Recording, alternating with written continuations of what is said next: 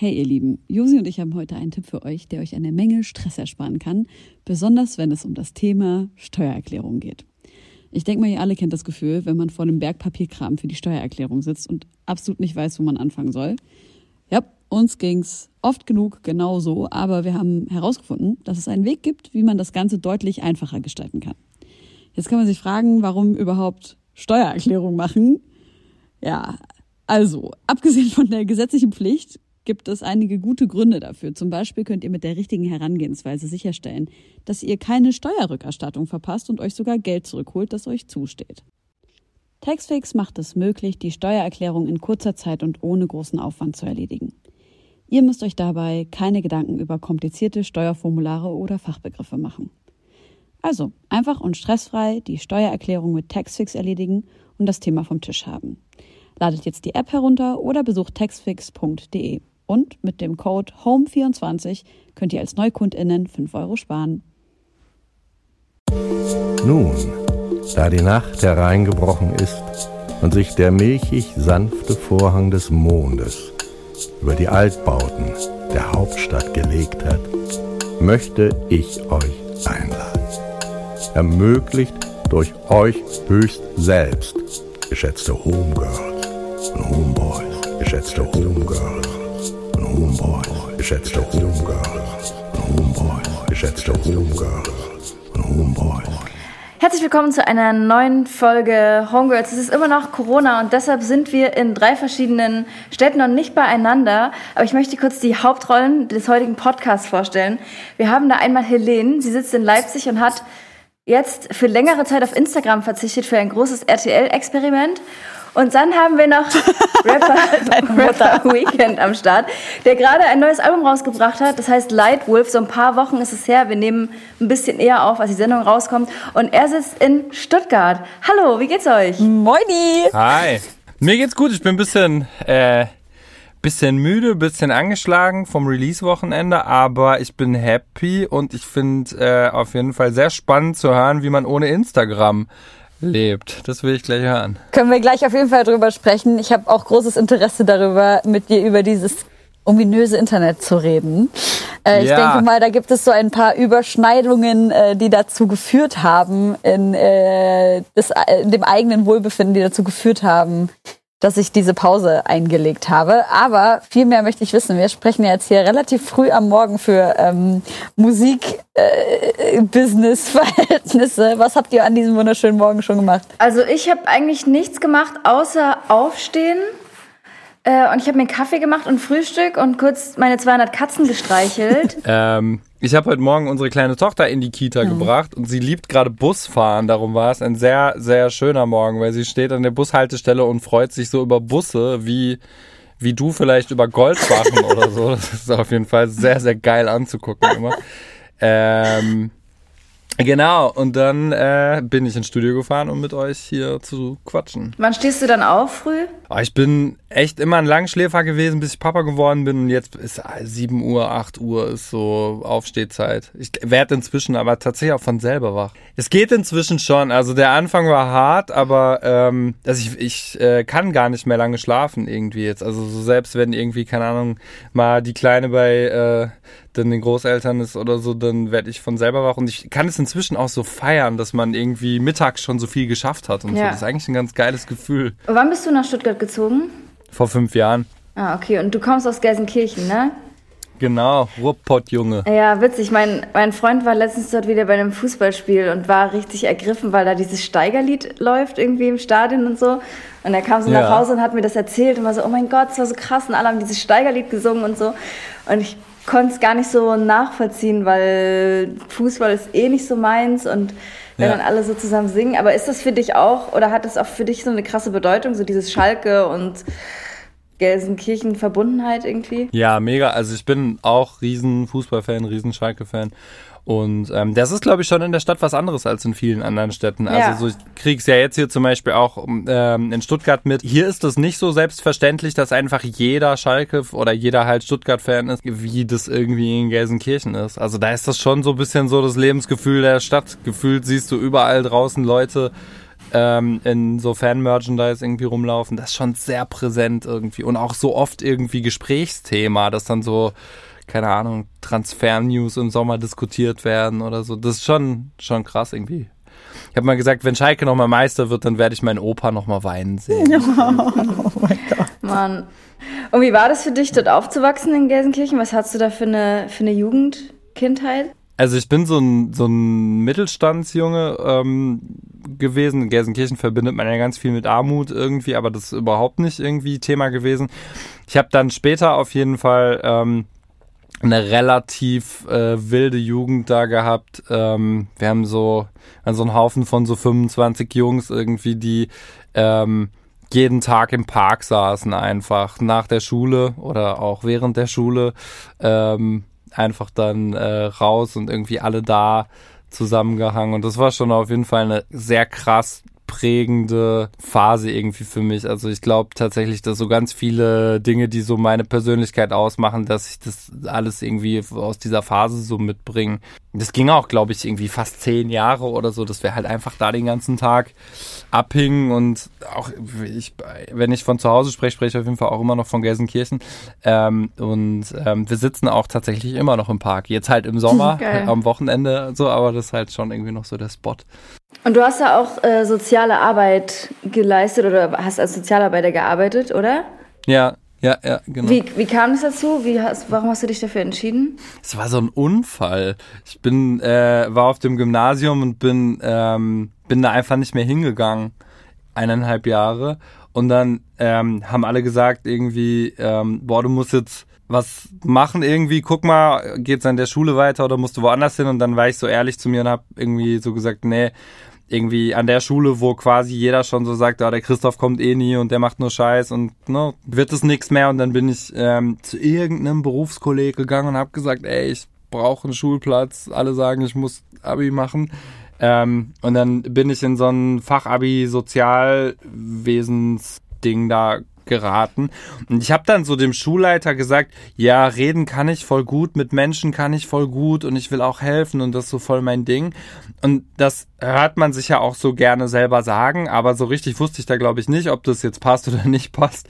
Und dann hat es aber Gott sei Dank gepasst. Und ähm, ich habe ähm, dann später soziale Arbeit studiert und äh, da auch dann so einen Aufgabenbereich gefunden, der den ich sehr gerne mache. Machst du das denn bis heute? Weil du hast ja zwischendurch aufgehört. Ja, ich mache das wieder so seit äh, zwei mhm. Jahren. Ich habe nach der letzten Platte ähm, irgendwann ähm, gesagt, boah, ich brauche wieder Input und muss wieder irgendwie gucken, dass ich ähm, dass ich einen Chef habe, der mir sagt, steh auf, Junge.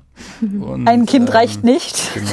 Ne, das gab's da tatsächlich noch nicht. Das ah, okay. So, ja, nee, es ist, ich glaube, vor drei Jahren habe ich wieder angefangen zu arbeiten. Auf jeden Fall nach dem Keiner ist gestorben Album, Anfang 2018 mhm. so da. Und ich bin Ende 2018 Vater geworden. Vielleicht äh, fühlt, fühlt Josi das, so Musiker da sein, wenn man irgendwie immer im Studio sitzt.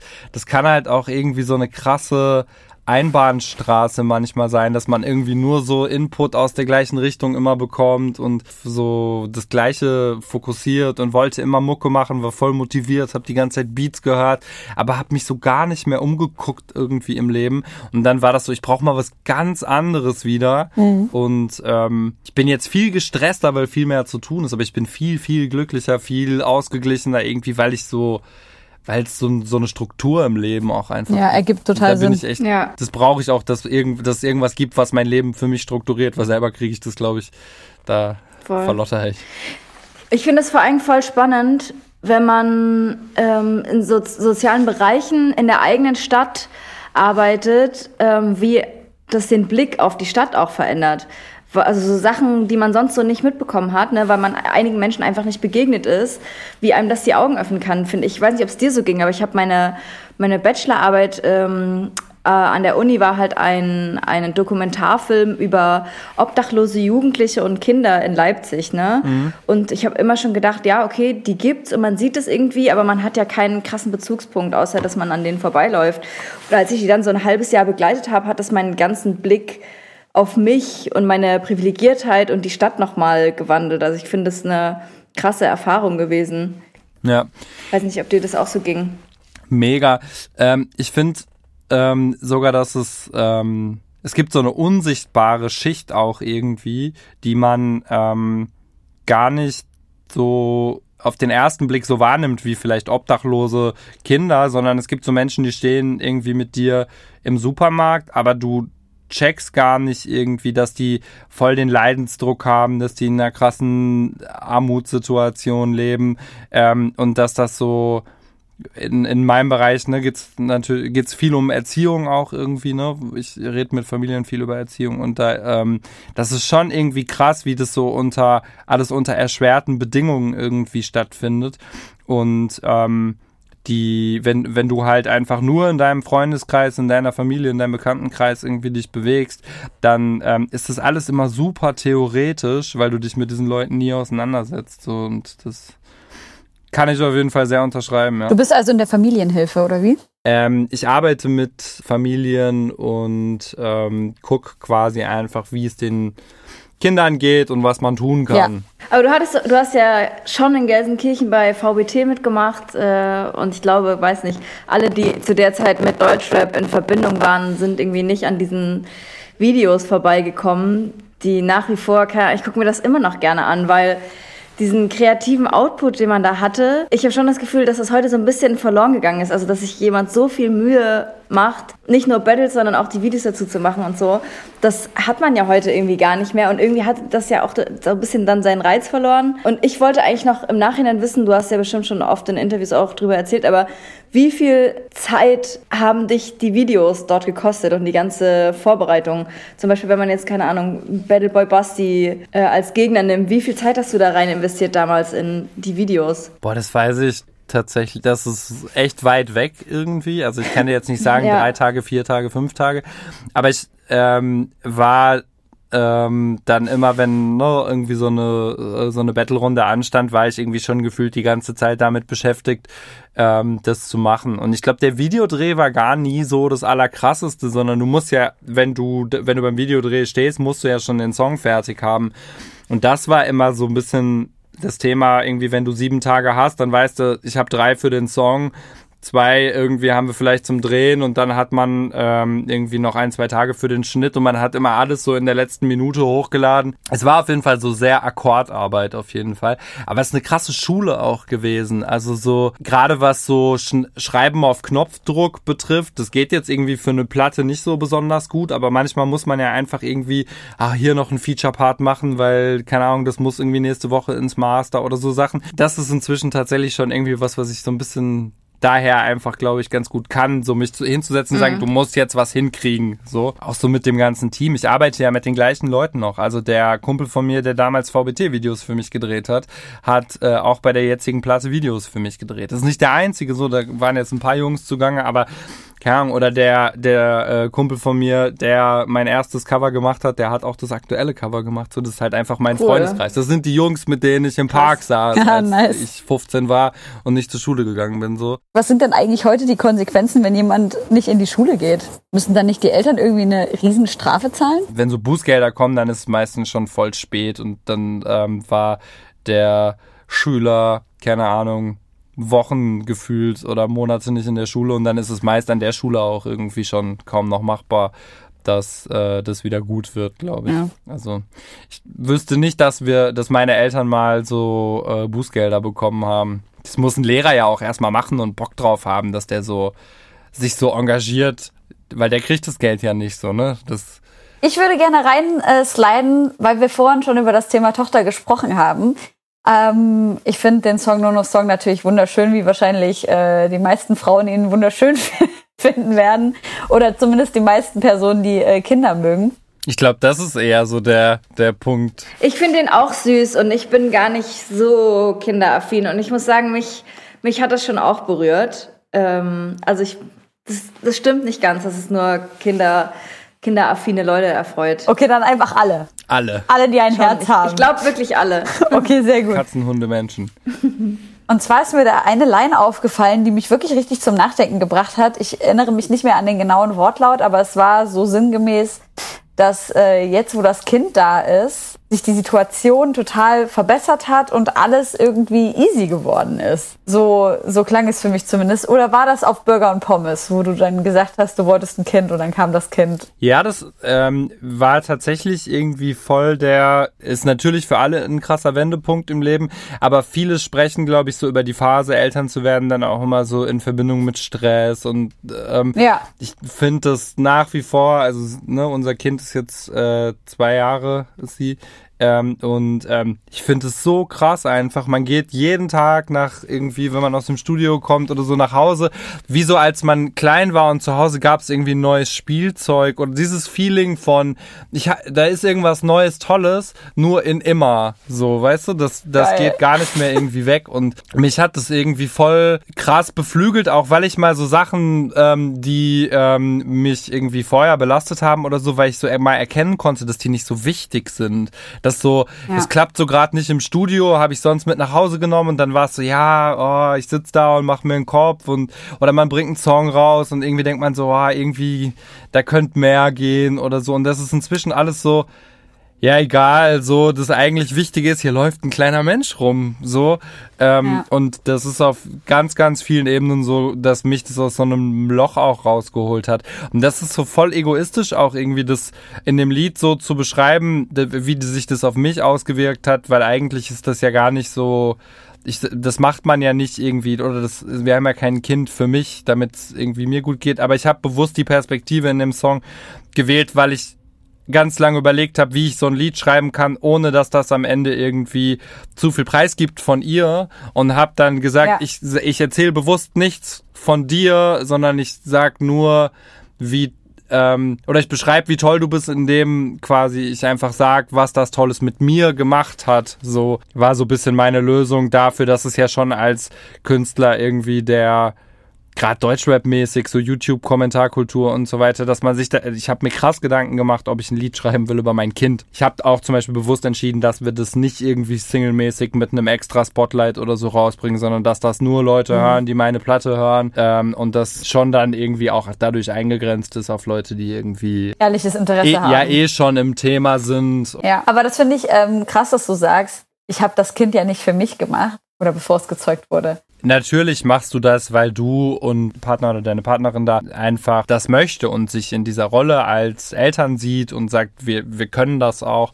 Aber wenn ich jetzt ein Lied über sie schreibe, sie ist ja jetzt da, dann könnte man ja denken, man spricht doch über sie und nicht über dich. Was ist das für eine egoistische Ja, verstehe, Perspektive? meinst, ja. so. das, da habe ich auch tatsächlich auch lange drüber nachgedacht, ob das nicht doof ist irgendwie. Ähm, und im Finde Endeffekt ich gar nicht. ich glaube, zumindest wenn man dazu erklärt, warum ich so wenig dann über, über sie spreche. Also ich sage ja schon ein paar Sachen irgendwie, wie sie, ne, so sie steht lachend da und wir hören irgendwie zusammen bestimmte Songs und so Sachen. Es ist trotzdem, glaube ich, was, wenn sie mal 15 ist oder so, dann kann sie was aus der Zeit hören. Aber ich sag nicht, du bist so, du wirst so werden und ne, es ist halt immer noch irgendwie so ein bisschen so ihr auch ähm, überlassen, wie sie wie sie wird. Also das nimmt es nicht vorweg. Ich finde das total bezeichnend, was du da gerade erzählst, ähm, darüber, dass du dir so sehr Gedanken darüber gemacht hast, wie das wirken könnte, dass jemand sagt, warum redet er denn jetzt über sich selbst und dass er, also aus meiner Perspektive, ich habe mir diese Frage beim Album hören, auch bei diesem Song kein einziges Mal gestellt, weil ich mir einfach dachte, ja natürlich, also es hat sich ganz natürlich angefühlt, dass du den, die Geschichte aus deiner Perspektive und deine Emotionen eben erzählt und mitgeteilt hast und das bringt mich aber auf den Song www.internet.de, der so ein bisschen diese Selbstzweifel, die du auch gerade geäußert hast, irgendwie spiegelt. Wie gehst du damit um? Also ich, das ist auf jeden Fall schon ein äh, großes Thema für mich, dass ich immer schon so a sehr selbstkritisch war, aber ich habe auch ähm, nicht so ein krasses. Es gibt so so Musiker, die haben so ein Selbstbewusstsein von so, ja klar, das ist voll geil, ich habe das gemacht, ich bin der Beste so. Und das habe ich so gar nicht. Ich, ich, ich werfe auch immer dann viele Songs wieder weg und guck irgendwie anders und das ist schon so ich muss ein bisschen immer aufpassen, dass ich mir nicht zu viel YouTube-Kommentare du- durchlese Ja, oder mir nicht so zu viel so Zeugs gebe. Wobei das ist gerade äh, kurz aus dem Thema raus. Das ist gerade total spooky. Ich habe dieses Album rausgebracht und dachte wirklich so, ah ja, okay, und dann geht jetzt bald wieder die Hölle auf und diese ganzen Menschen kommen aus dem Internet raus und erzählen dir kurz, wie scheiße du bist so. Und, das, und dann haben wir so die Songs released und wenn man sich so anguckt, was unter, egal auf welchem Medium unter den Sachen steht, alle sind nur noch lieb.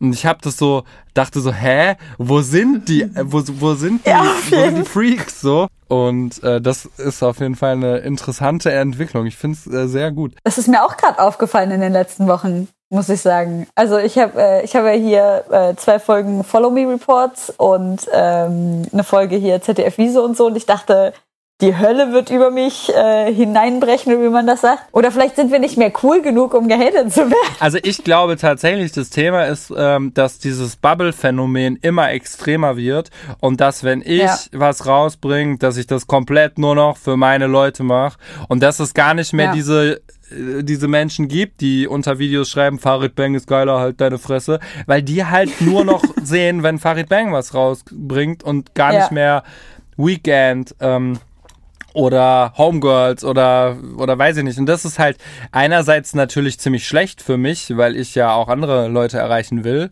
Auf der anderen Seite super äh, Comfort Zone, weil ähm, ich halt überhaupt nicht mehr über irgendwelche komischen Hate-Geschichten stolper. Hast du das Gefühl, es ist schwieriger, Leute außerhalb der Bubble, und es- gibt ja auch einen gleichnamigen Song auf deinem Album, der das so ganz grob auch äh, thematisiert, dass es schwieriger ist, Leute außerhalb zu erreichen, auch wegen bestimmten Algorithmen und so, die einfach in den Social-Media-Netzwerken Ich glaube, es kommt ähm, so ein bisschen sind? drauf an, wo. Also gerade erreicht äh, man, oder habe ich das Gefühl, erreicht man die meisten neuen Leute tatsächlich über Spotify, wenn da irgendwie Playlisten-Krams ist und so weiter. Und da gibt es keine Kommentarfunktion, das ist auch einfach so gut. Das ist tatsächlich gut.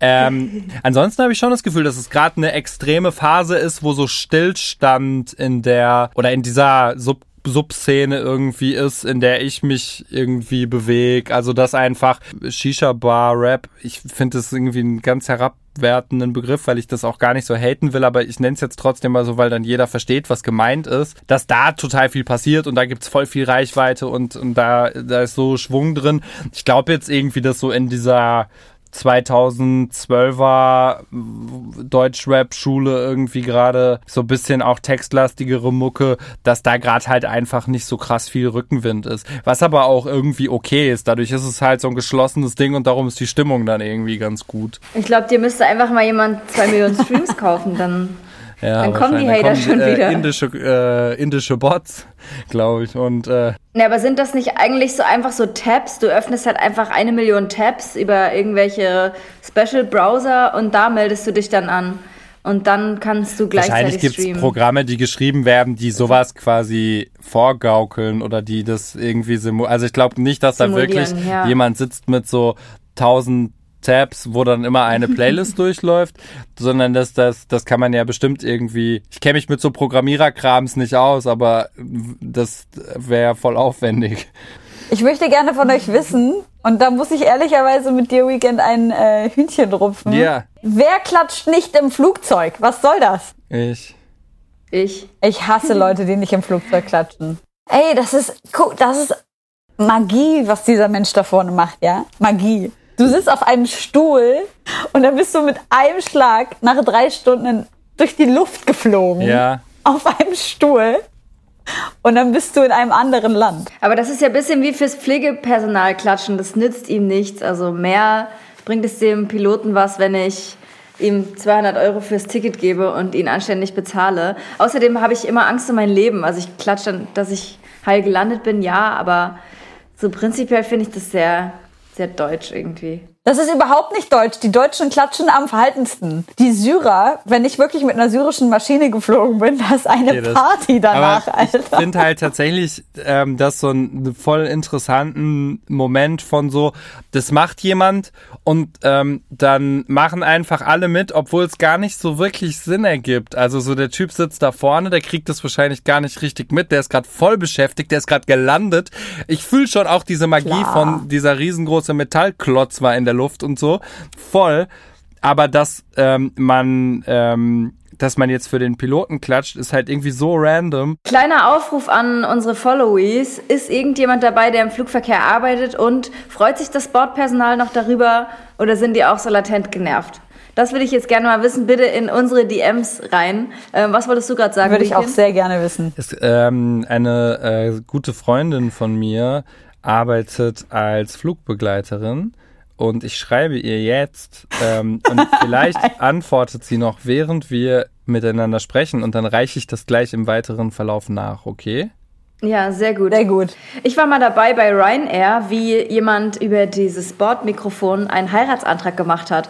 Und da habe ich mir gedacht, Mann, irgendwie ist die Idee nice, aber auch sau unangenehm, weil es gucken Ja. 100 Unbeteiligte zu und dann auch bei Ryanair, also wenn dann doch vielleicht irgendwie bei Emirates oder so in der First Class, aber es war irgendwie, ich weiß nicht, so ein bisschen niveaulos. Weißt du, du hast eh nur so eine Dreiviertelstunde bis nach Spanien und dann schnell irgendwie noch den. Also es war Oh, schon nee. irgendwie süß, aber ich kann mir schönere Orte für einen Heiratsantrag vorstellen. Aber sind diese Orte, die man sich dann schön vorstellt, nicht ohnehin immer so, dass da keine anderen Leute bei sind? Ja, im Idealfall. Also will man, ich finde so dieses Ding, hey, 20.000 Leute auf der Bühne oder Fußballstadion auf dem Ja. Mittelpunkt oder NBA-Spiel und alle Kameras drauf und so. Das, äh, also die Magie check ich allgemein eh überhaupt gar nicht. Was haben Mhm. denn die, oder was hat den, die Person, die man quasi ähm, fragt, ob, ob sie heiraten will, was hat die denn davon, wenn da so viele Leute zugucken? Außer dass, Druck, ja, einfach Druck.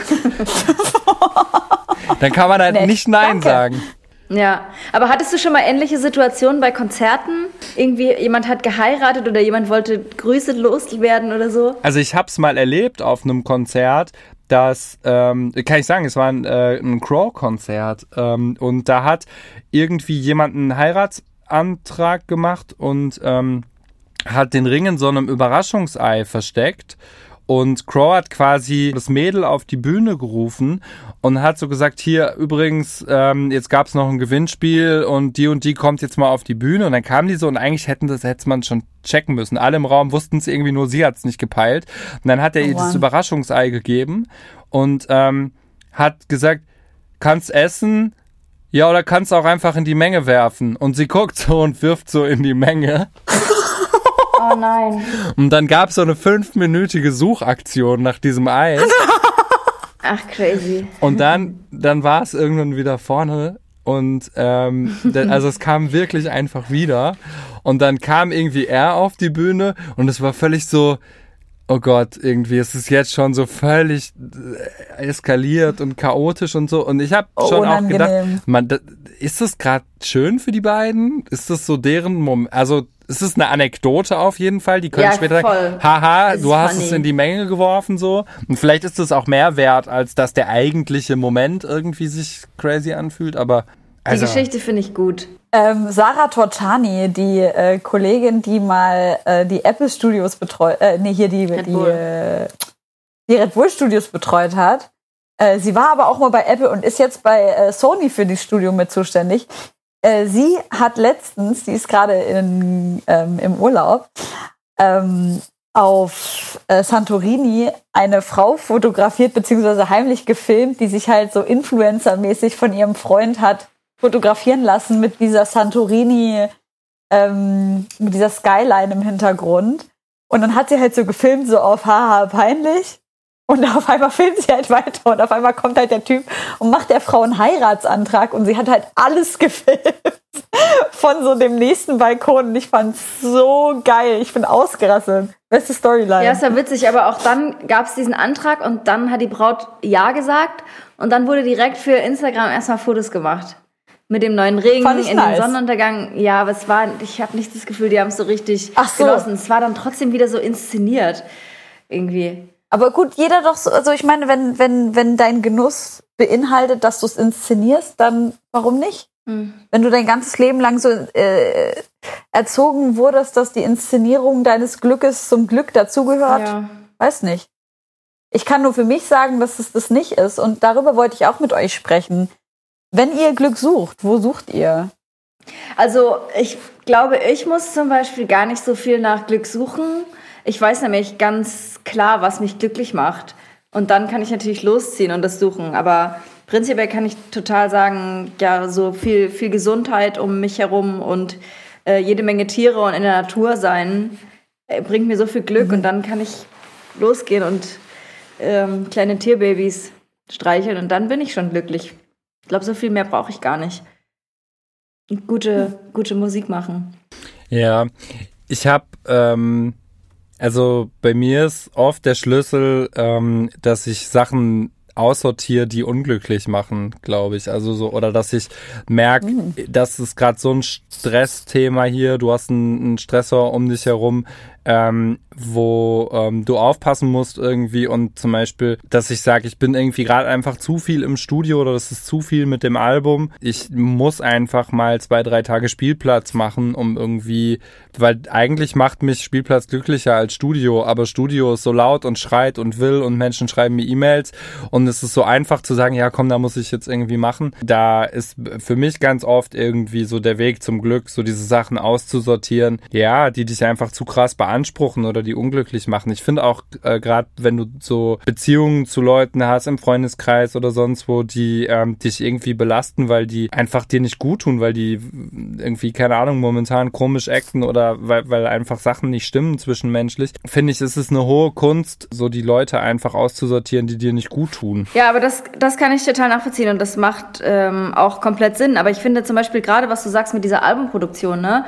das ist natürlich eine voll belastende Phase, die sau anstrengend ist. Mhm. Aber das Endergebnis, und das weiß man ja vorher, wird einen auch irgendwie glücklich machen, weil man hat so viel geschafft und es war so stressig und jetzt ist es da und es ist gut geworden und es gibt gute, gute Reaktionen darauf und so. Ja, das ja. ist ja auch irgendwie eine Form von Glück. Aber wie lange ist man dann glücklich? Also ganz ehrlich, das ist so ein Thema, wo ich glaube ich irgendwie, da darf ich gar nicht so viel reflektieren, weil Rap Rappen ist für mich schon echt der größte Stresspunkt so in meinem Leben. Ja. Und ich bin so blind geworden inzwischen für positives Feedback. Ähm, also mhm. ich lese das gerne und ich freue mich darüber, aber ich nehme das nicht mit für morgen, aber so negative Dinge nehme ich voll oft mit für morgen. Ähm, und das, was mich da so happy macht oder was ich so gerne mache, ist einfach echt schreiben und im Studio sein. Und das Ganze rausbringen, das Ganze, äh, welches Foto nehmen wir jetzt für Seite 3 im Booklet und ähm, dann noch nach Berlin fahren und Dinge tun. Ich bin so voll der Studio- und Bühnenmusiker und ich glaube, der größte Luxus für, für mich wäre, wenn ich groß und berühmt wäre, dass es irgendwen gibt, der mit so einem Handy hinter mir herläuft und sich um diesen ganzen Scheiß kümmert, so. Und ich muss, ich muss nix irgendwie auf Instagram laden oder so. Und ich kann das einfach machen. Aber es ist ja einfach, das ist ja so ein Luxus, den kann man sich nicht einfach nehmen irgendwie. Aber du hast ja dein eigenes Label jetzt gegründet, oder? Nachdem du, glaube ich, vier Studioalben bei Chimperator veröffentlicht hast. Ja. Ähm, also das neue Album heißt Lightwolf. Ähm, dafür hast du ein eigenes Label gegründet. Aber das erleichtert dir diese ganze Arbeit ja nicht, oder? Also du hast natürlich sehr viel mehr Mitbestimmungsrecht und so, aber es ist ja auch voll viel Struggle, voll viel Bürokratiebums darum drumherum, oder? Also A, ist es nicht so viel Bürokratie. Ich dachte, es wird viel schlimmer. Mhm. Ja, macht man mal so eine GEMA und so eine Labelanmeldung. Da habe ich tatsächlich echt, da habe ich mehr Stress erwartet. Okay. Ich finde, der eigentliche Stress in der Albumproduktion ist so Videodrehs organisieren, ähm, irgendwelche Grafiken abnehmen, Termine koordinieren. Und ich finde, das Allerschlimmste ist Mix und Master. Also das bringt mich jedes, jede Platte aufs Neue ja. komplett um. Ich glaube so, der, die, der Mastering-Prozess äh, von einem Album sind zwei Lebensjahre oder so bei mir. Das ist einfach ja, aber wer macht das? Ähm, das, Mastering hat äh, auch Frieda gemacht. Also die Platte ist komplett mhm. gemixt, mhm. gemastert, produziert von, ähm, von, von einer und derselben äh, Person, von Frieda, mit dem ich hier im Studio zusammensitze. Ähm, der hat auch die Beats gemacht? Der hat auch die Beats gemacht, genau. Um auf deine eigentliche Frage aber zurückzukommen, ähm, das eigene Label hat es in meinen Augen gar nicht so krass erschwert, weil all diese Dinge mit ähm, Videodrehs und ähm, das, das Mix-Master-Thema und so weiter. Das sind ja Sachen, die ich als vorher als Musiker auch schon immer gemacht habe. Und gerade so in meinem Konglomerat, ich arbeite nur mit Freunden, aber wir machen auch alles unter uns und ich lasse ja kein A&R mit meinen Kumpels reden der, oder kein, kein Produktmanager, der so sagt, hey, wir müssen nochmal über den Videoschnitt reden. Da sagen meine Freunde halt halt's Maul, Alter, und sagt dem Christoph, der soll mich anrufen. so. Von daher kam gar nicht so viel dazu. Ich habe auch immer schon irgendwie so viel selber gemacht. Aber warum hast du dich dann jetzt doch dafür entschieden, genau aus den Gründen? Ja, weil ich immer schon so viel selber gemacht habe und weil man halt einfach mehr Geld verdient, wenn man es ähm, selbstständig macht, ne? Und weil halt Ja. so, das ist schon auch immer kompliziert irgendwie gewesen, dann Chimperator richtig mitzunehmen. Wir haben eigentlich irgendwie gemacht und haben, äh, haben so unser Ding gemacht und waren dann bei Chimperator wie so, wir waren da so angedockt, aber die haben dann irgendwie, die haben ein fertiges Video zugeschickt bekommen und haben es hochgeladen, haben aber natürlich verdient wie Ja. eine Plattenfirma. Was überhaupt nicht an denen irgendwie lag. Also so, die hätten auch mehr gemacht, aber so, so haben wir halt gearbeitet und im Zweifelsfall hat es dann einfach Sinn gemacht, das Ganze auch dann in die passende Struktur für das zu finden, wie wir das tun. Voll. Ey, wo wir schon jetzt gerade bei Beats waren, ähm, du hast, glaube ich, auf Twitter, also ich bin eigentlich gar nicht bei Twitter, ist eher so wie meine Mutter im WhatsApp Family Chat fühle ich mich da, aber ich habe jetzt trotzdem in der Recherche nochmal bei dir drauf geguckt. Du hattest ähm, eine Frage gestellt, glaube ich, was für eine Referenz es bei Burger und Pommes gibt, ob das jemand rauskriegt. Ja. Hast du's? Und ich habe es nicht, nee, und das hat mich voll wütend gemacht heute Nacht, dass ich es nicht rausgekriegt habe. Aber, aber Ich habe es echt mehrmals gehört und ich war so, hä, scheiße, ich raff's gar nicht. Ich also du nicht, hast auch meinst. nicht die, die, äh, du hast nicht die Stelle oder so, wo du es ähm, und, und hast nicht im Kopf, boah, Ah, es gab eine Stelle. es ist aber direkt der Anfang vom Song und quasi auch wie der Beat droppt. Okay, warte mal, ich höre noch mal rein, ja? Ich muss jetzt Ja, auch. gerne.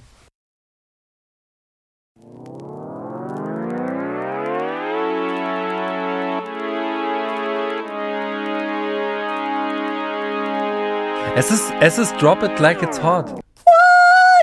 Also der, nicht der eigentliche Beat, aber so die Melodie. und dann- Nice. Also das Instrumental ist halt komplett anders in den Sounds und so, aber Stimmt. der Drum Groove und vor allen Dingen halt diese Melofläche am Anfang. Es ist halt nicht so komplett Faust aufs Auge, so es ist komplett anders interpretiert, aber ähm, zumindest wenn man es weiß. Aber es ist, es ist geil, weil wenn ich den Song jetzt höre, werde ich auf jeden Fall auf den Anfang Drop It Like Ja. It's Hot rappen.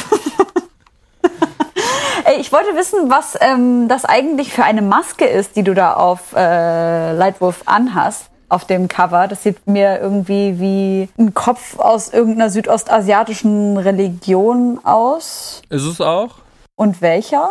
Pass auf, ich habe mir das extra aufgeschrieben. Ich bin ja sehr unreligiös und muss aufpassen, dass ich dann nicht irgendwie disrespektierlich mit irgendwelchen äh, Dingen umgehe, die für andere wichtig sind. Finde ich gut. Ähm, es ist auf jeden Fall, während mein Evernote nicht öffnet, ähm, ist es ein äh, Gottheit ähm, aus dem Hinduistischen, glaube ich, ähm, der so ähm, irgendwie stirbt und dann die Reinkarnation ist so der Todesgott. Ähm, und der Kumpel von mir, der ähm, das Cover-Artwork gemacht hat, hat die Maske aus Nepal mitgebracht. Das ist eine Form von Shiva, heißt der Gott. Aber kennt ihr euch im Hinduistischen aus? Ich nämlich nicht. Und eigentlich, Ein ganz kleines bisschen, also ja. es soll gar nicht so eine Anspielung, oder es, eigentlich ist das, soll das Religiöse gar nicht so, ist nicht wichtig für die Message, sondern ich finde eher einfach diese harte, so diffuse Maske auf diesem sehr zierlichen ähm, Körper. Das bin übrigens nicht ich, sondern das ähm, ist äh, ein äh, anderer Mensch, der einen wesentlich besseren Bauch hat als ich.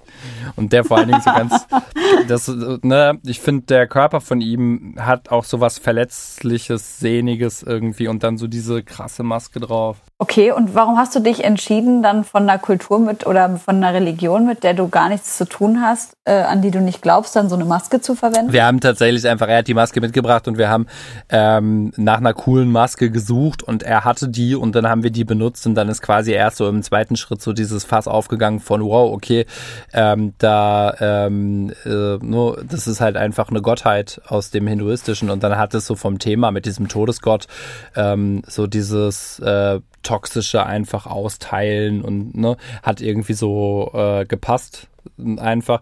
Ähm, ich finde es aber tatsächlich im Nachhinein auch, oder war da auch tatsächlich kurz ein bisschen kritisch und habe überlegt, ob das, ob es blöd war, dieses Fass aufzumachen. Finde es jetzt tatsächlich im Ja. Nachhinein nicht irgendwie blöd, weil wir keine Aussage darüber irgendwie treffen. Es sieht wirklich schön aus, aber irgendwie irritiert mich das. Fühle ich. Weil wir sind ja gerade irgendwie in so einer Zeit, ähm, wo wir dann doch versuchen, mehr irgendwie äh, Religion und die äh, Gefühle anderer Menschen so zu respektieren. Und diesen Eindruck machst du total krass Ja. auf mich auch. Das, also in all, jedem Interview, was ich von dir gesehen habe und in deiner Musik und merkt man voll, dass du einfach so ein total empathischer und empfindsamer Mensch bist. ähm, und habe aber das Gefühl, dass ähm, ganz oft bei solchen Religionen, die uns irgendwie fern sind, weil sie, weil sie auch örtlich so weit weg scheinen, dass wir dann da irgendwie Unterschiede machen, ähm, was auch unsere Sprache zum Beispiel betrifft. Also ähm, so Worte wie Karma werden ja regelmäßig benutzt, obwohl Menschen nicht wissen, was es mhm. bedeutet, ähm, wobei das ja einfach irgendwie ein bisschen Popkultur geworden ist. Aber den, ähm, diesen Todesgott und diese Maske zu benutzen, finde ich, glaube ich, ein bisschen äh, schwierig, wenn es in überhaupt gar keinem religiösen Kontext steht. Aber ich kann auch nachvollziehen, dass du sagst, dass das einfach deine Entscheidung ist und du das so trotzdem machen möchtest. Nee, ich äh, fühle es tatsächlich, was du sagst, auch sehr. Du hast ja auch gerade gemerkt, als ich davon berichtet habe, ich habe ja selbst bisschen jetzt gerade auch das Fass aufgemacht, so dass ähm, wir da gehadert haben ähm, oder ich dann da gehadert habe. Mhm. Ähm, das war vom Prozess einfach echt äh, dumm dass wir es gemacht haben und ähm, dann ähm, das Fass erst äh, quasi später aufgemacht haben. Ähm, das äh, richtig zu recherchieren oder der äh, Kumpel von mir, der das Foto gemacht hat, hat es dann irgendwie später erzählt. Und darum habe ich ähm, mhm. mir das tatsächlich äh, einfach auch mitgenommen, mir nochmal notiert, was es ist und ähm, nur habe einfach so ähm, mir vorgenommen, tatsächlich das auch dann offen zu kommunizieren, ähm, dass mir das ja, inzwischen einfach bewusst ist, was es ist und einfach dazu zu sagen, dass ich keine Aussage darüber irgendwie treffen will. Ähm, wir haben es künstlerisch verwendet ähm, und äh, sind dann drauf gestoßen oder ich bin dann drauf gestoßen, dass es das ist und äh, tatsächlich ähm, ist das, was du gerade aber dazu gesagt hast, auch äh, voll voll richtig. Und ich glaube, da muss man dann irgendwie mit umgehen. Weil es halt ein Todesgott ist. Ich glaube, ich fände es schwierig, wenn das so eine so ein Gott wäre, den man anbetet. Aber weil es so dieses diese dieses diese Satansfigur oder dieses die, dieser negative Gott ist, glaube ich, tut es keinem ähm, wird nicht der Gott, den man anbetet, so in so ein ähm, negatives Licht gestellt, weißt du? Ich, ähm, ich glaube, alle Götter werden angebetet und auch geehrt. Ähm, aber ich glaube, da kann ich auch gar nicht tief genug eine Aussage zu treffen. Aber ich finde, ähm, wenn wir darüber gerade sprechen, können wir über ein anderes, also zu einem anderen Thema kommen, was ja auch gerade sehr aktuell ist, beziehungsweise die letzten Jahre immer aktueller geworden ist, nämlich diese Angst davor, gecancelt zu werden wegen Fehlern, die man macht. Hast du diese Angst? Äh, voll. Also nicht irgendwie in Bezug auf ein bestimmtes Thema das äh, mir fällt aber einfach auf, dass wenn ich ähm, Twitter öffne, dass ich super vorsichtig geworden bin. Ja. Ich erlebe das manchmal, dass ich Leute Dinge tun sehe und so denk, boah, die Reaktionen sind irgendwie völlig krass gerade und mir tut das irgendwie ja. leid, weil eigentlich was Gutes gemeint war ja. und vielleicht wurde auch ein Fehler gemacht. Ich denke zum Beispiel gerade irgendwie so ein bisschen an, an Henning May und diese Polizeigeschichte. Habe ich wusste, ja, habe ich direkt auch dran gedacht, als du es gerade gesagt hast, ja. Weil ich das erst auch so gelesen habe und so dachte, ja, das ist eigentlich voll das gute Statement und dann habe ich so andere Seiten dazu gehört und dachte, ja, das stimmt irgendwie auch. Und dann gab es aber keine ja. Diskussionsbasis darüber, sondern dann gab es nur so ein Wir schreien uns alle an. Ich finde es äh, voll wichtig, dass man Fehler machen darf. Also so, ähm, mir ist das wichtig, dass ich Fehler machen darf, aber ich gestehe das auch anderen Leuten irgendwie zu. Und das geht auch so weit, Leute sich zum Beispiel entscheiden auf so Corona-Leugnungsdemos zu gehen und sie wissen das einfach gerade nicht besser und sie sind irgendwie in eine doofe Bubble gerutscht und in einer doofen Facebook-Gruppe gewesen und das ist gerade so deren Wahrheit und dann setzen sie sich richtig damit auseinander, dann sind sie informierter zu dem Thema und gehen nicht mehr auf Corona-Leugnungsdemos. Das, ich denke, ja. da muss man einfach auch Chancen geben. Und ich glaube, irgendwie fühlt sich gerade so an in der Gesellschaft, dass diese Chancen nicht gegeben werden, sondern dass auch wir irgendwie in der Bubble, in der ich würde zähle euch und mich jetzt einfach mal irgendwie in eine ähnliche politische Richtung, ist wahrscheinlich nicht an allen ja. Ecken, äh, stimmt wahrscheinlich nicht an allen Ecken irgendwie. Da weiß ich auch nicht alles darüber, wie ihr zu bestimmten Themen denkt, aber einfach so vom Grundfeeling mal wird jetzt sagen, die Bubble, in der wir uns da gerade ähm, befinden, die ist auch schon echt sehr streng oft und die ist vor allen Dingen auch sehr im Krieg gerade und ähm, es ist sehr schwer nur möglich, da alles richtig zu machen. Also ne, mhm. mit welchem Hashtag postet man jetzt welches Bild, wann irgendwie richtig und so. Und das ist ja so, ich finde immer schon auch wichtig, welche, ähm, welche ähm, Absicht Leute haben, wenn sie etwas tun. Nicht, dass unwichtig ist, wie es ankommt ja. und was dann passiert. Man muss schon auch seine Wirkung irgendwie reflektieren. Aber wenn man einen Fehler macht und man hat eigentlich versucht, was Gutes zu machen, dann sollte man schon auch die Möglichkeit haben, also es besser zu machen beim nächsten Mal. Und das ist halt gerade irgendwie nicht die Stimmung, habe ich das Gefühl. Voll. Ich habe letztens so ein Interview gesehen, ähm, beziehungsweise so ein Gespräch zwischen, ich glaube, Will Smith und seinem Sohn. Und Will hat halt zu seinem Sohn gesagt, so, als ich jung war, durfte ich Scheiße bauen und ich habe Scheiße gebaut und keiner hat zugeguckt, weil es einfach das Internet noch nicht gab. Es ging gar nicht mal um diese hm. Bekanntheit. Mhm. Und jetzt gibt's halt das Internet und du wächst halt auf und du lernst und du machst deine Dummheiten und jeder scheiß Mensch sieht alles, was du tust, jeden Fehltritt, mhm. alles. Und ähm, ich muss auch sagen, ich äh, habe mal so in alte Podcast-Folgen von uns reingehört und dachte mir auch immer wieder, ach du Scheiße, was wir da teilweise für politisch inkorrekte Dinge gesagt haben, wie unreflektiert wir waren und so. Und ich bin total glücklich darüber, dass wir diesen Weg gegangen sind, dass wir jetzt an dem Punkt sind, wo wir es besser wissen. Aber ganz easy könnte einfach irgendeine Person einen alten Ausschnitt von einer alten Folge rausnehmen und halt sagen, hier, das und das haben Helene und Josi erzählt. Voll. Und die sind jetzt gecancelt und wir haben überhaupt gar keine Möglichkeit, darüber zu sprechen, auch wenn die Dinge natürlich nicht so schlimm sind, also aus meiner Perspektive jetzt. Und ich muss aber auch ehrlich sagen, dass ich das Gefühl habe, dass ich zu irgendeinem Zeitpunkt zu diesem Kulturumschwung irgendwie beigetragen habe und schäme mich dafür richtig. Und das ist auch was, was ich in diesen letzten Monaten ähm, Internetabstinenz so richtig gecheckt habe, dass ich nicht oft, aber doch an ein, zwei Stellen anderen Menschen keinen Raum für Wachstum gelassen habe. Und das tut mir übelst leid. Was natürlich, und da kann ich dann wieder auf diese Menschen eingehen, die halt anderen Menschen keinen Raum geben, äh, daraus resultiert, dass so eine große Frustration in unserer Gesellschaft auch vor allem von marginalisierten Personen ausgeht, die daraus resultiert, dass man so oft diskriminiert wurde, so oft an den Rand der Gesellschaft gestellt wurde und vernachlässigt wurde und so weiter und so fort, dass man halt einfach sagt, so nö, ich habe jetzt einfach keinen Bock mehr, dir noch das hundertste Mal zu erklären, warum das nicht in Ordnung ist, was ja. du machst. Und äh, ich will auch deine Entschuldigung nicht hören. Und ähm, jetzt mal als letzten Punkt, den ich dazu sage, ähm, das hat diese, dieser Erkenntnisprozess hat eigentlich schon vor zwei, drei Jahren angefangen, als ich gesehen habe, dass eine Frau,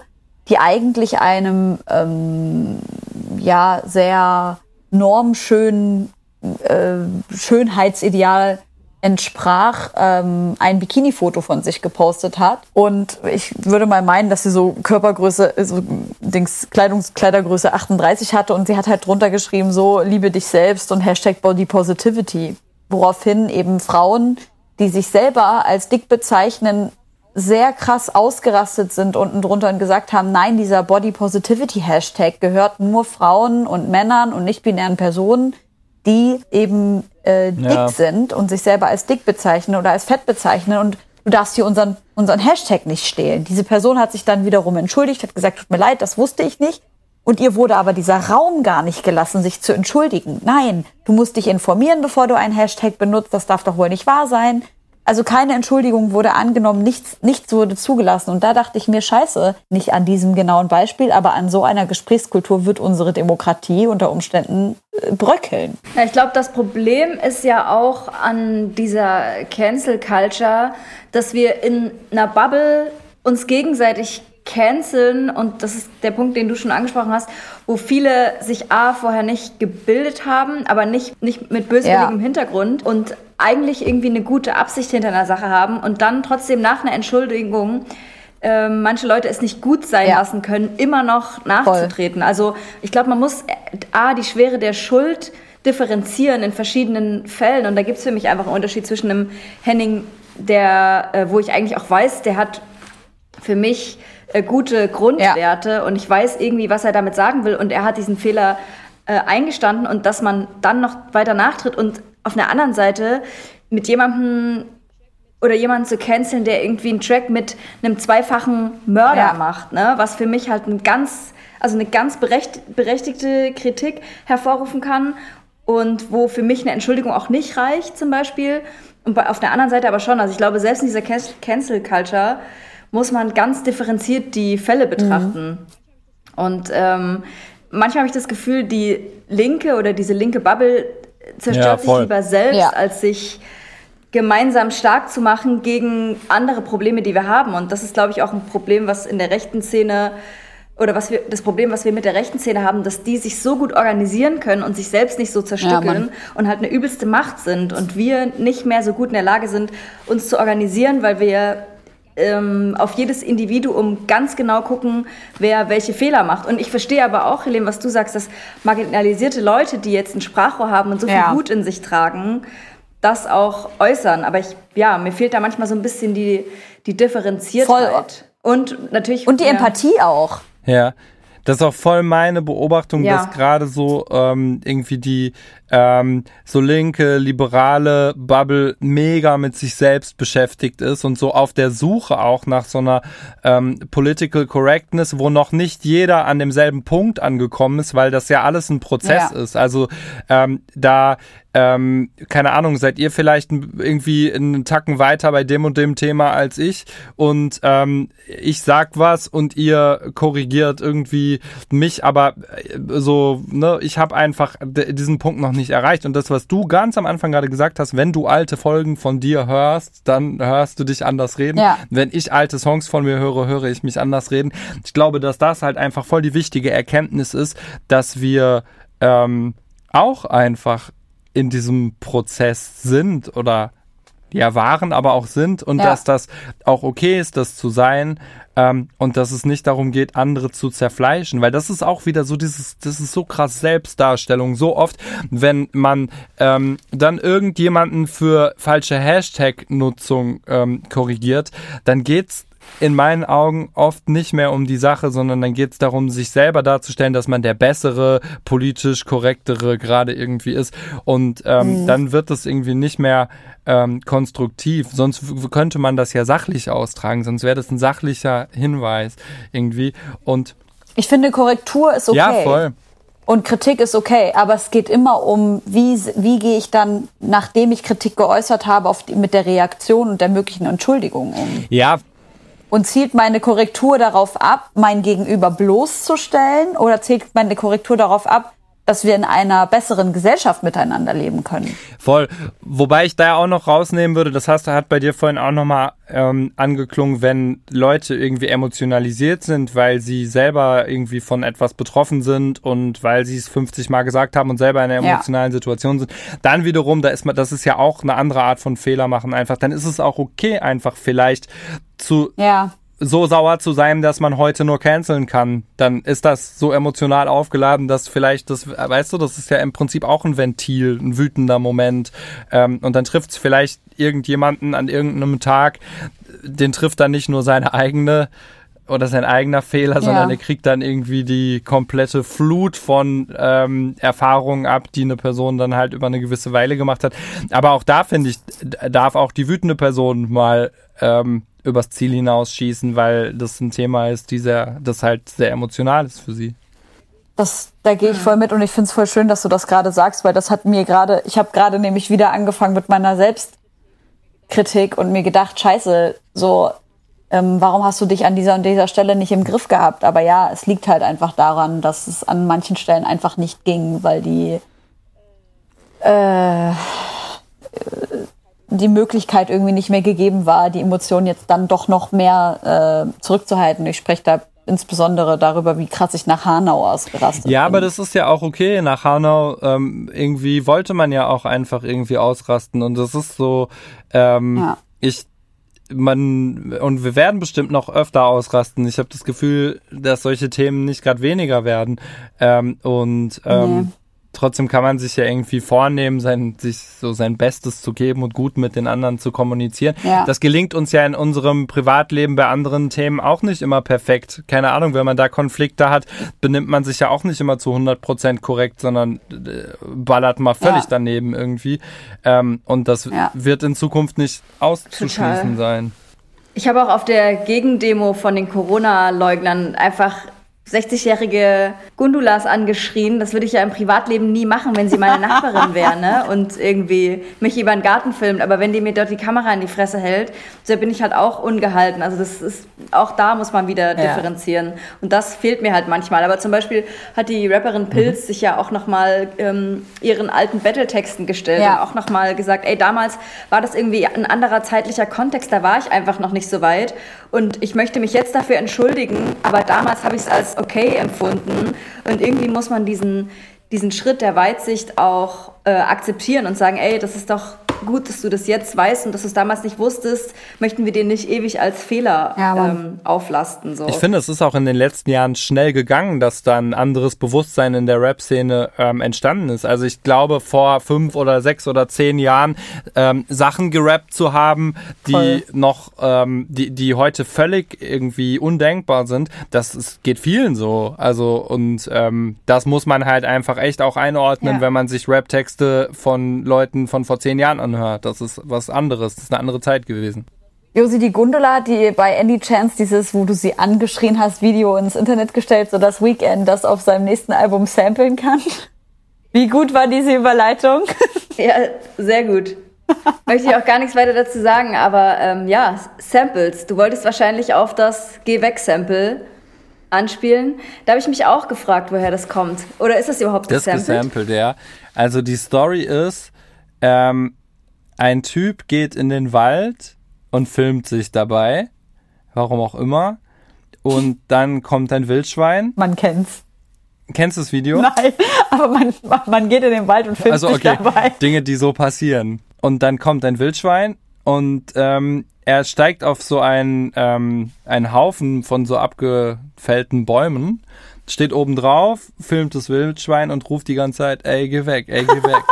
und der Typ wiederum ähm, ist in so einer äh, da kenne ich mich tatsächlich auch nicht so richtig krass aus, aber in so einer Bubble, ähm, so meme-mäßig ähm, ist dieses Video so so bisschen rumgegangen, weil er selber halt in dieser Bubble ist. Also das ist nicht, das wurde, hat quasi nicht jemand für ihn reingestellt, sondern das ist irgendwie auch ein Typ so in meinem Alter. Ich habe mit dem dann auch mal bei Instagram geschrieben und der hat irgendwie so Grüße dagelassen mäßig und ich auch. Ähm, und ähm, Genau, das war dann so ein bisschen so ein Running Gag in so einer kleinen Welt. Das wiederum wussten wir aber gar nicht, als wir den Song gemacht haben, sondern haben das dann, bevor wir ihn rausgebracht haben, irgendwann recherchiert und haben dann irgendwie ähm, ne, ähm, geguckt, wie das kam, dass das überhaupt irgendwie uns in die Timeline gespült wurde. Aber ähm, Genau, grundsätzlich schreit dieser Mensch ein Wildschwein an. Ich möchte in diesem Zusammenhang auch einen ersten Song auf die Playlist packen. Und zwar sicher nicht von dir, 3 Plus und Fettoni vom äh, Album Musik für die, die nicht so gern denken. Und äh, ja. ja. dieses Sample oder dieser Song, keine Ahnung, der ist für mich so ein Evergreen. So, den kann ich mir immer wieder anhören. Ich kann mich immer wieder Geil. an die Referenzen und an, die, an den Lines erfreuen. Es ist einfach ein sauguter Song und auch ein sehr äh, witziges Sample. Und das ist mein erster Song für unsere Playlist. Was habt ihr mitgebracht? Ich nehme äh, Geh weg mit. Ich möchte das, äh, mhm. den Song draufhauen. Ich fand den saugeil. Der hat mich total total gut unterhalten. Ich liebe das, wenn ich wirklich bei jeder Line zuhören kann und mir irgendwie richtig was vorstellen kann. Ähm, ich muss aber ehrlich sagen, ähm, das ist eines der wenigen Alben, die dieses Jahr rausgekommen ist, wo ich es sehr schwierig fand, ähm, mir ein Favorite rauszupicken. Also ich finde, das ganze Album ähm, hat mich total, es hat mich richtig gut unterhalten einfach in genau wow, dem, geil. wo ich jetzt gerade stehe und wo ich jetzt gerade bin. Ich habe auch gestern zu ähm, Josi gesagt, ich weiß nicht warum, aber ich hatte, das war so ein, ich habe so ein ganz, ganz altes Mixtape, wo ich glaube Jens Steiner und Paureta, ich bin mir nicht ganz sicher, ob es Paureta war, so durch äh, P-Berg laufen. Ich weiß nicht, ob wann das war, so 2004, 5, 6, 7, keine Ahnung. Und ich habe gesagt, es erinnert mich vom Rap-Stil irgendwie so an 2004er äh, P-Berg-Rap und ich fand's saugeil. Es hat mich richtig Krass. abgeholt. Mhm. Ja, genau. Deswegen nehme ich ähm, Geh weg und für gewöhnlich nehme ich nicht noch einen zweiten Song vom Album, aber ich möchte noch nur einen Song drauf machen, weil ich den so schön okay. finde. Und ich fand aber auch Burger und Pommes Danke. geil, muss ich, muss ich sagen, weil ich habe mir so richtig vorgestellt, wie du mit deiner Frau, jetzt mal ganz abgesehen vom Video, das habe ich erst danach gesehen, wie du mit deiner Frau halt übelst am Ausrasten bist in der Hook. Hat mir sehr großen Spaß gemacht. Aber ja, geh weg Ey, und danke, Song. Voll lieb. Gerne.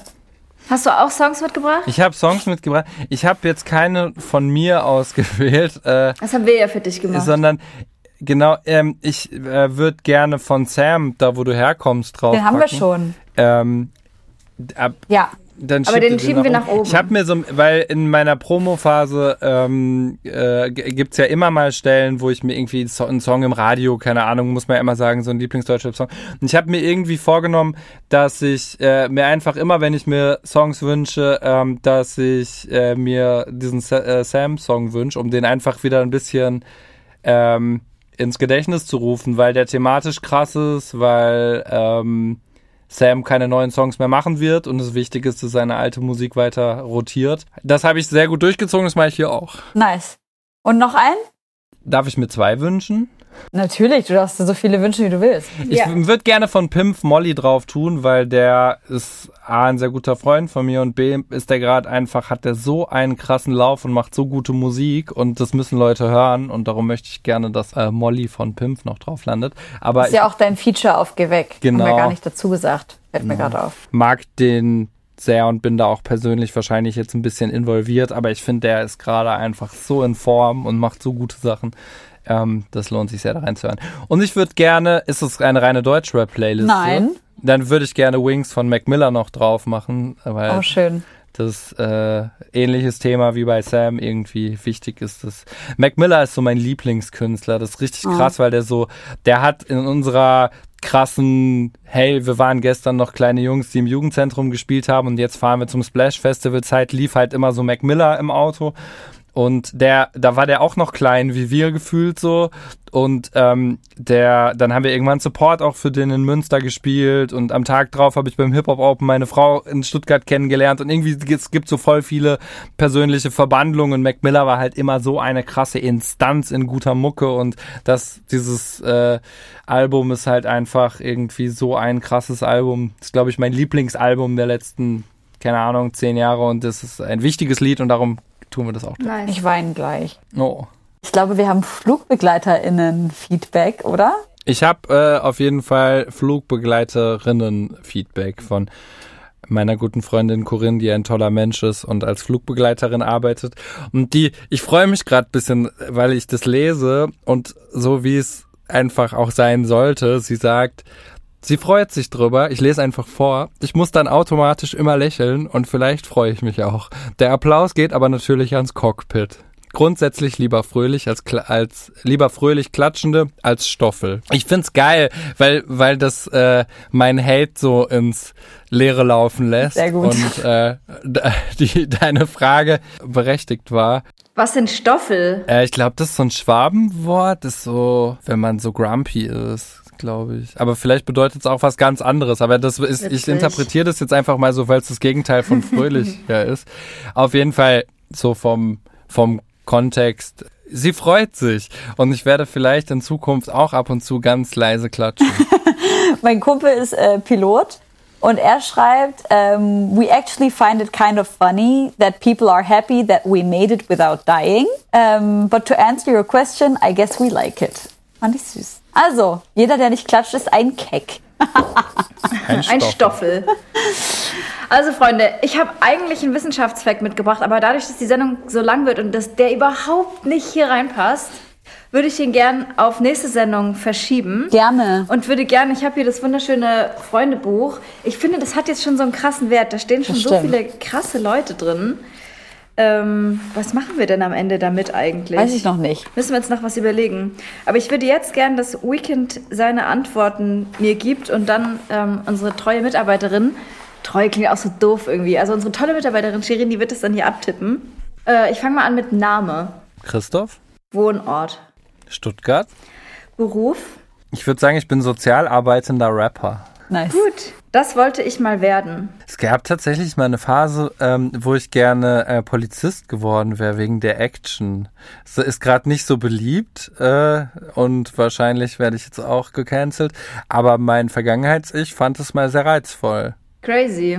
Bist du auch ein sportlicher Typ? Nee, das- es gibt ja auch einen krassen Sporttest. Nee, also zumindest mache ich so wenig Sport, dass ich äh, auf nicht besonders gut in Form bin. Ich glaube, grundsätzlich könnte ich schon athletisch schnell werden. Ich arbeite nicht an diesem Thema.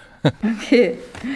Das würde ich meinem 15-Jährigen selbst heute raten. Schwierig. Eigentlich bin ich echt happy so über meinen Weg und meine Fehler, die ich so gemacht habe. Irgendwie äh, sind mir viele gute Dinge in den Schoß gefallen. Hör früher auf zu rauchen. Wobei ich auch echt gerne geraucht habe. Aber hör früher auf zu rauchen. Mein tollstes Erlebnis. Ähm, ist definitiv Papa werden. Oh. Süß. Ja. Warst du im Kreissaal mit Ja, oder ja, ist die klar. Frage zu privat? Nee, ich war auf jeden Fall im Kreisheim mit. Es war auch ein bisschen so Action-Geburt mäßig, weil ähm, nicht der Geburtsvorgang, sondern weil es danach tatsächlich meiner äh, Frau kurz nicht so wirklich gut ging. Ähm, und dann saß ich in so einem Zimmer mit diesem Kind irgendwann und war also in unserem Zimmer und ähm, die ersten Stunden quasi waren wir alleine. Und das war halt nicht so, wie man sich das vorgestellt hatte. Ähm, und äh, irgendwie ein krasser ähm, krasser Moment so irgendwie, ähm, weil man irgendwie so dachte, boah, ne, irgendwie jetzt wäre gerne irgendwie die Mama auch mit dabei. Auf der anderen Seite ähm, hat es direkt von Anfang an irgendwie auch so war ich halt verantwortlich kurz so und ähm, ich habe ja jetzt so von meinen Rollenbildern, die ich im Kopf habe, eh ein äh, Verständnis, dass ich da genauso irgendwie für alles zuständig bin wie meine Frau. Das war irgendwie ein guter Grundstein, sehr emotional irgendwie alles, keine Ahnung. Krass. Ich kann es mir alles noch gar nicht vorstellen. Aber ich bin gespannt drauf. Man kann das aber auch gar nicht, man kann das nicht sich vorstellen. Man kann auch Ja. zwei Wochen vor der Geburt sich nicht vorstellen, was das wird, sondern du verstehst erst in dem Moment, wenn das Kind zum ersten Mal da ist und sichtbar ist, verstehst du, was das alles soll und wie das funktioniert. Und vorher gar nicht einfach. Also so, das ist so. äh, Du kannst, es bringt auch in meinen Augen relativ wenig, sich da Bücher zu, zu durchzulesen und also, weil das ist einfach eine neue Person und solange die noch im Bauch ist, versteht man das nicht. Crazy. Krass. Okay, dann jetzt Lieblingsrapper oder Lieblingsrapperin? Mac Miller. Gut, das würde ich gern können. Boah, ich wäre gerne manchmal so ein bisschen, ähm, kennt ihr das, wenn ihr auf Partys geht und ihr kennt kaum Leute, so ihr, ihr seid neu in Stuttgart und ihr kennt kaum Leute und ich, in so Situationen bin ich, werde ich immer so mega zurückhaltend. Ich bin nicht so gut in, ich komme nach Berlin und ähm, gehe auf irgendeine Szeneparty und gewinne so die Leute für mich. Ich weiß nicht genau, wie das Verb dazu ist oder so, aber ich würde gerne so, wäre gerne irgendwie Socializen. ja, oder einfach irgendwie so ein bisschen selbstbewusster in so Situationen. Keine Ahnung. Ja, aber ich glaube, das liegt auch daran, dass Smalltalk einfach kackenlangweilig ist. Wenn Smalltalk ein bisschen geiler wäre, hätte man vielleicht auch mehr Bock mit Leuten zu reden oder wäre ein bisschen mutiger. Wobei ich glaube auch, dass man Smalltalk, das ist ja wahrscheinlich das Problem, dass äh, ich in Smalltalk äh, nicht gut bin und dann so sag, äh, Wetter, keine Ahnung, schlecht heute, Regen. Ähm, und andere Leute irgendeine geile Anekdote raushauen und dann, dann, dann gut waren in dem Moment oder so. Keine Ahnung. Aber ich verstehe das und äh, kenne das total. Manchmal challenge ich mich auch selber damit, Ja. so crazy Leute kennenzulernen. Und man muss da wirklich äh, oft über seinen Schatten springen. Ich hatte mal eine Situation, wo ich ähm, auf der Goldenen Krone war. Ich weiß nicht, ob ich das hier schon mal erzählt habe im Podcast. Mit äh, Finn Kliman zusammen. Und ich habe schon so gesagt, oh, ich bin echt super schlecht in Socializen und so. Und wir hatten dann schon so leicht ein Sitzen und haben uns so 1-Euro-Wetten gestellt.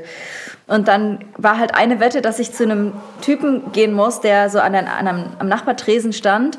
Und ich muss hingehen und ihn einfach umarmen und so sagen, ey, wir kennen uns doch eigentlich und muss ihn halt in so ein Gespräch verwickeln, ne? Was mir halt eigentlich total schwer fällt.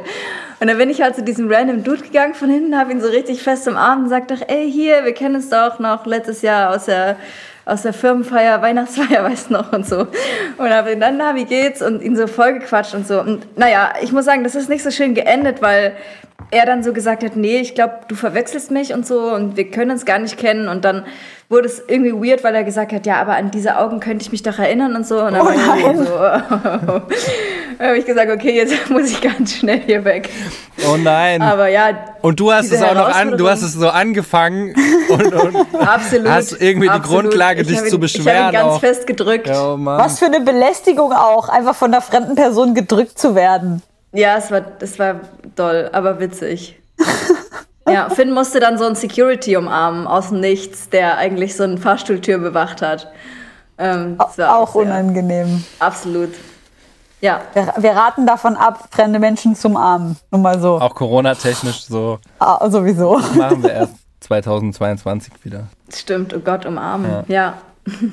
ähm, du müsstest jetzt hier dein Lieblingstier zeichnen, das, das vertagen wir.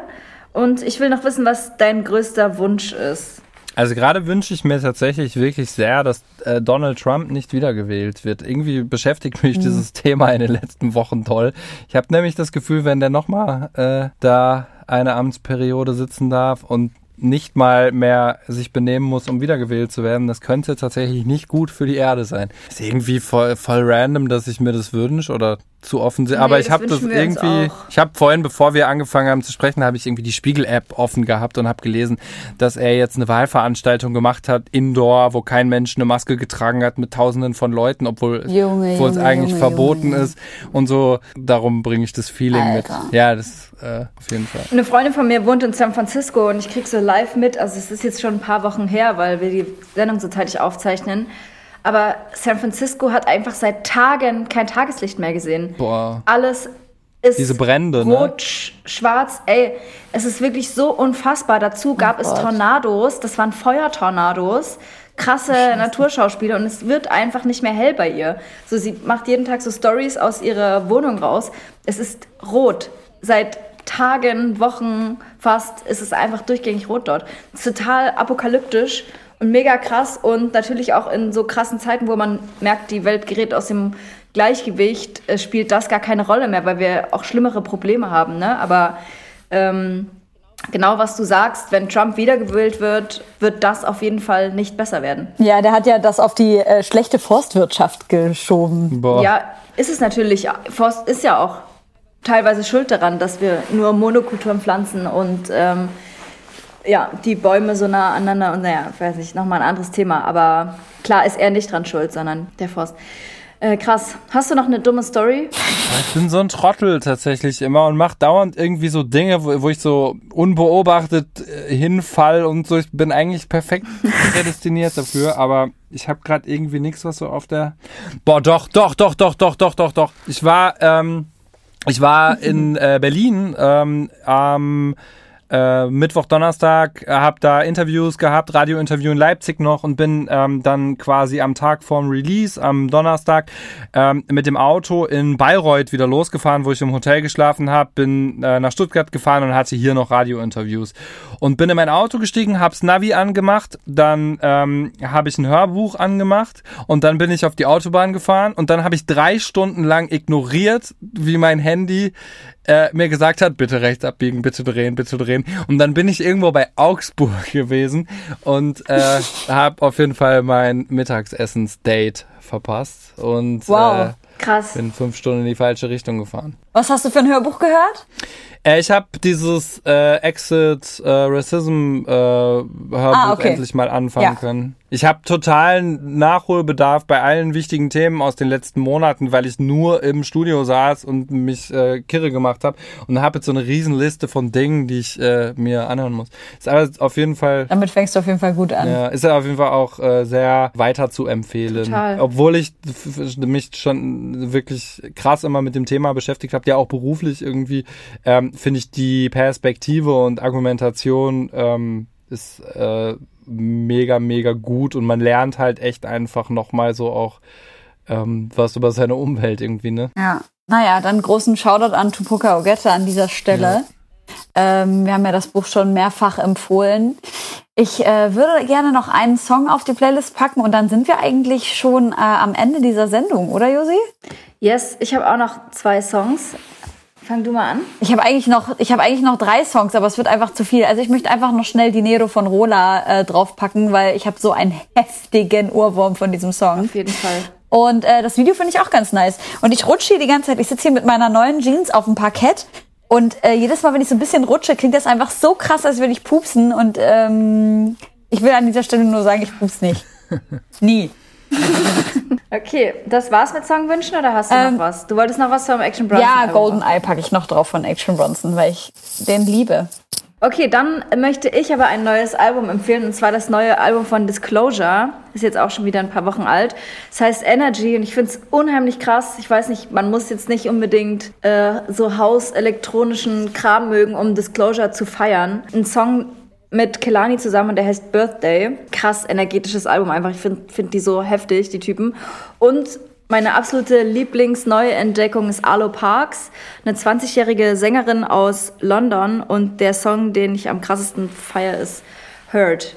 Der muss bitte auch unbedingt auf die Playlist. Das ist ganz, ganz, ganz, ganz, ganz, ganz wunderschön. Geil. Das wird dir auch gefallen, Helene.